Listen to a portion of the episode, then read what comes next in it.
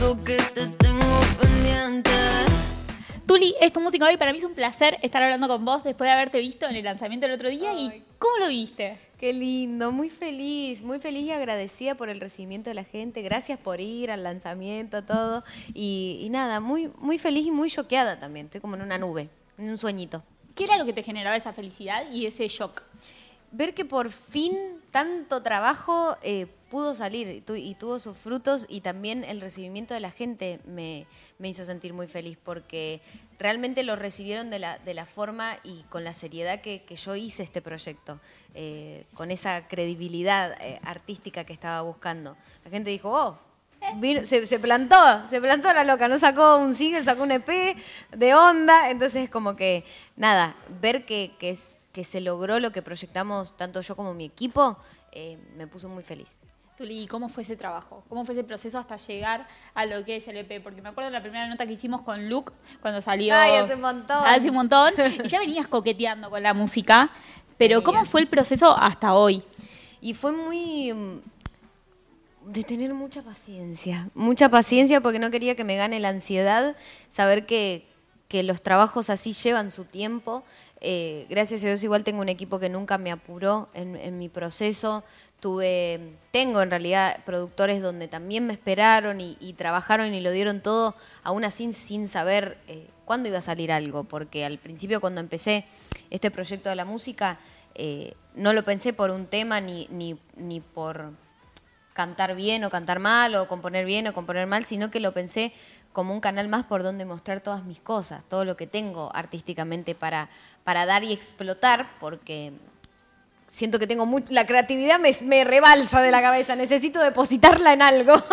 Entonces, eh, la música y este proyecto eh, tuvo todo ese tiempo justamente por la búsqueda de cómo materializar todo esto que yo me imaginaba.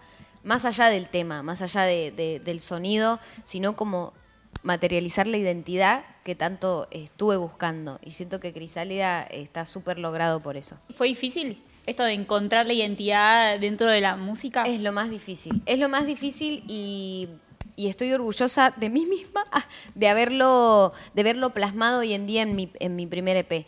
Porque lo que más tenía miedo era sacar algo que no me identifique o medio creer por la ansiedad, creer que es lo correcto y sacarlo y des- después decir esto no lo borro más. ¿Cómo hago para que la gente me Si saque se olvide. de esto y me pongan esto? Entonces como que también por eso hubo tanto trabajo con tanto tiempo, porque quería sentirme segura con lo que saque y realmente la identidad yo creo que es lo más difícil en- para trabajar porque no es algo que puedas eh, ver de una fórmula ni que tenga tiempo. Es medio como confiar en lo que estás buscando dentro tuyo y buscar la manera, la manera de, de- de demostrarlo y materializarlo. Pero no hay tiempo ni forma para hacer las cosas. Pensaba recién desde tu maquillaje, tu baile, bueno, un montón de facetas artísticas a las que recién hacías referencia, pero ¿qué encontraste en la música diferente? ¿Qué te dio la música a vos? Y la música a mí me dio no solo la canción que quiero escuchar completa para moverme, sino que también me dio este canal para poder mostrar todo. Si de repente, como te digo, yo tuve estos cuatro videos y flashé actuación en los cuatro videos, me preparé con coaching de actuación, eh, con Solange, que fue mi, mi coach, pude trabajar un guion, eh, ver lo que era hacer un guion y, demostrar las cosas justas y necesarias para que no quede sobreactuado, para mostrar lo natural. Eh, trabajé lo estético y la moda en cuanto a las fotos para la portada y todo eso. Yo empecé a buscar fotos de, de revistas de moda porque siempre me gustó eso. Entonces fue como de repente sentirme modelo para una revista, pero para mi EP, eh, para mi portada. Sentirme... mm, Actriz. actriz para mis videoclips, sentirme una bailarina profesional para cuando escuchaba temas que yo decía, acá me imagino bailando solamente, que es como es Llueve, por ejemplo, que estoy yo sola y era como, ¿cómo hago llevadero un video en solo un galpón? Era como, bueno, rompete el lomo, nena. ¿Qué te puedo decir? Entonces, también este P busqué que sea bastante eh, un desafío para mí en cuanto a qué es lo que podés dar y qué es lo que podés demostrar, con qué seriedad lo podés hacer, teniendo solo a vos, básicamente. Contar una historia, por eso también me adentré mucho en la actuación, que, que siempre me gustó, pero nunca lo hice tan formal como, como me preparé para este P. Eh, para hacerlo sentir muy natural. ¿Qué fue lo que más disfrutaste de todo esto, de todas estas facetas por las que pasaste para este EP? Y disfruté mucho la compañía de, mi equipo, sobre todo. Disfruté mucho la gente que tengo alrededor. Eso fue muy clave. Ver que todos estaban con la camiseta puesta de, este concepto, dije, qué bien, porque me ayuda a estar aún más segura para construir la Tuli conceptual, esta Tuli artista que, siempre quise. Y, saber que, como te dije, una, una cabeza eh, puede llegar lejos, pero acompañada podemos llegar mucho más. Entonces, saber que hay mucha gente con la cabeza y poniendo su talento en esto, me hace estar segura y tranquila y saber que lo que se haga se va a hacer bien, porque no estoy sola. Ah, no, sin duda, pero eh, pensaba cuando te escuchaba hablar, estamos acostumbrados a ver muchas colaboraciones hoy en día y uno generalmente le pregunta al artista, bueno, ¿cómo se dio? ¿Por qué? ¿Por qué él? Para acompañarte, lo que sea. ¿Por qué esa gente para acompañarte? ¿Cuesta elegir ese equipo de trabajo? O sea, ¿qué tiene que tener una persona para que forme parte del equipo de Tuli? Uy, es que es tan... Hay algo principal que son los valores que uno lo siente ya como la vibra con que te relacionás, así como elegís tus amigos y demás. Pero el equipo de trabajo, mi equipo de trabajo yo digo que es soñado porque realmente cada uno está muy abierto a- a- al arte en sí y al, al talento, a poner todo su talento y pasión en eso. Se está tomando Tuli, artista y Crisálida y mucho más lo que se venga como ese canal para, para poder poner su pasión. Y yo creo que por eso también todo sale tan lindo. ¿Y quiénes fueron, por ejemplo, los oyentes de este EP antes que nosotros? Muy poca gente. Ok. Muy poca gente. Y también por eso eh, lo sentí tan necesario al sacar cuando, cuando, tuve, cuando llegó el tiempo de sacarlo. Porque necesitaba ver ¿Qué pasaba? ¿Qué pasaba con la gente nueva que lo escuchaba? Yo también soy muy vergonzosa, entonces yo tampoco mostraba mucho mis temas. Pero, por ejemplo, un Mauro. Sí, no, Mauro sí, pero Mauro, pobrecito, se habrá fumado cada cosa. Volvía del estudio, mirá lo que hice, no me gusta, no sé qué cosa. Y él ahí tipo, tranquila, mi amor, confía, esto es un proceso, todo.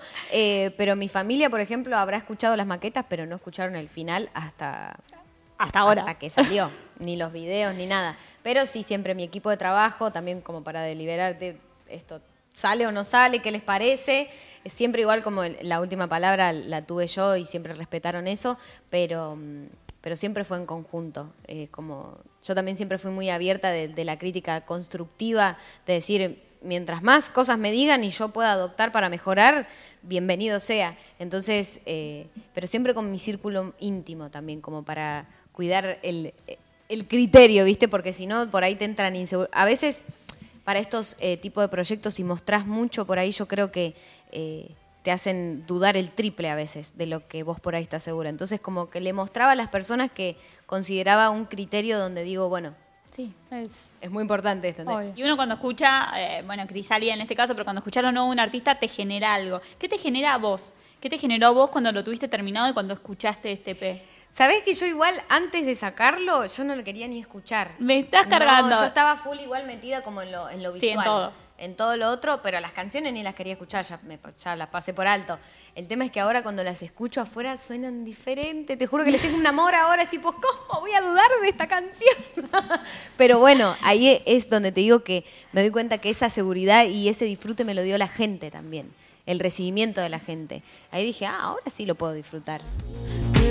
Que pase lo que pase. ¿Cómo te encontraste vos trabajando en estudio? ¿Cómo es Tuli a la hora de encarar? Uy. ¿O cómo fue Tuli para este primer EP creando estas primeras canciones? Para el primer EP, eh, yo no sabía un carajo lo que era componer. O sea, sinceramente no entendía lo que era rimar, no entendía lo que era hacer una melodía. Ahí tuve mucho eh, la ayuda y, y para destrabarme y para enseñarme de, de Matt, eh, de Matt Austin, que, que está ahí en los créditos también, porque me tuvo mucha paciencia y, y me enseñó también a componer y me enseñó a entender mis ideas, que eso fue clave para esto ¿Cómo ordenarte? ordenarme, decir, bueno, amiga, mira, eh, no sé, arriba de un beat se, se empieza así, eh, puedes hacer esto, puedes jugar con esto.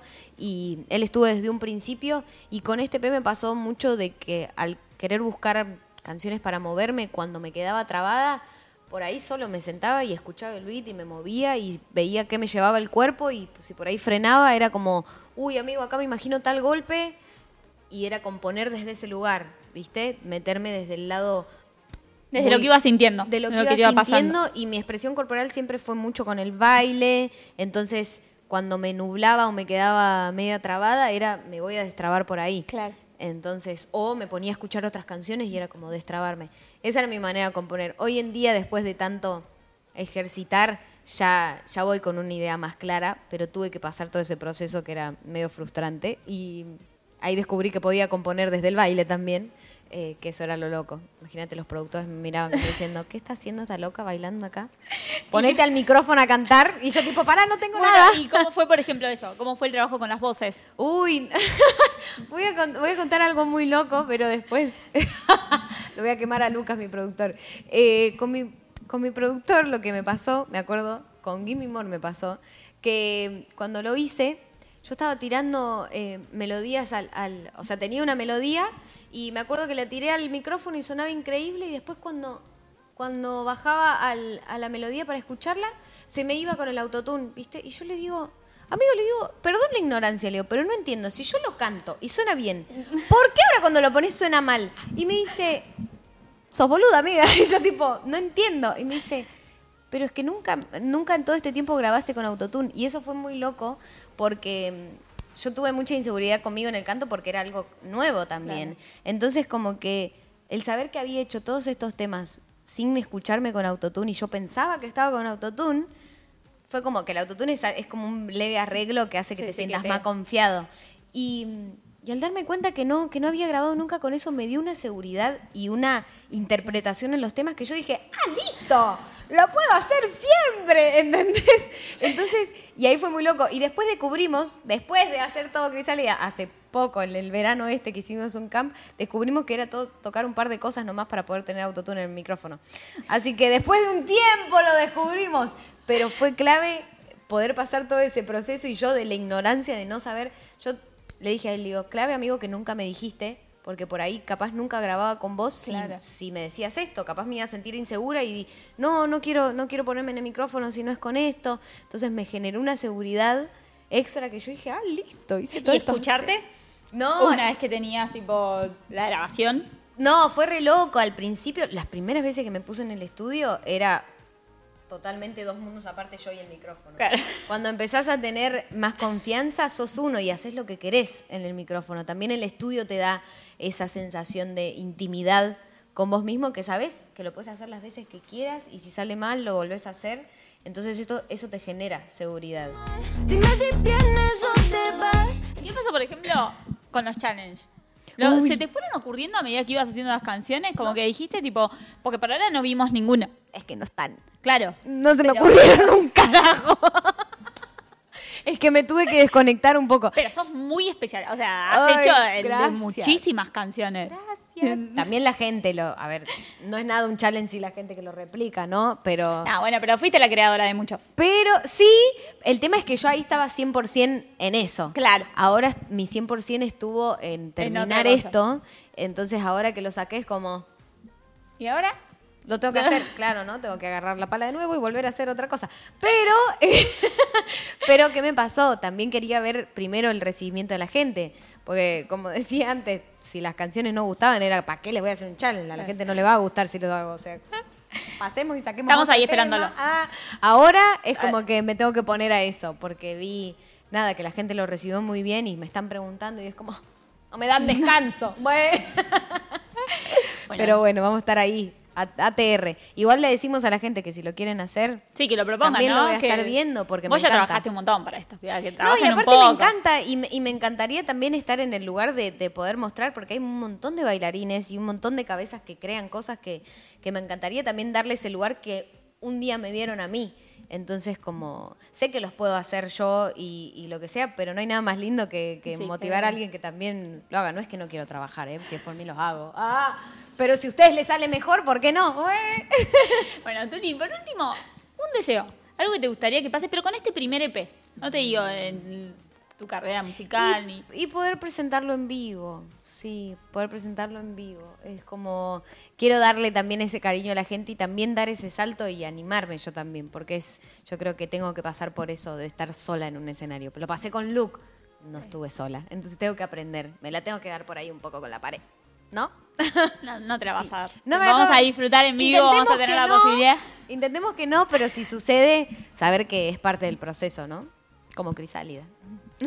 Bueno, gracias. Gracias por la nota, Gracias por vos. este tiempo y éxitos en todo lo que sigue para muchas vos. gracias. Muchas, muchas gracias.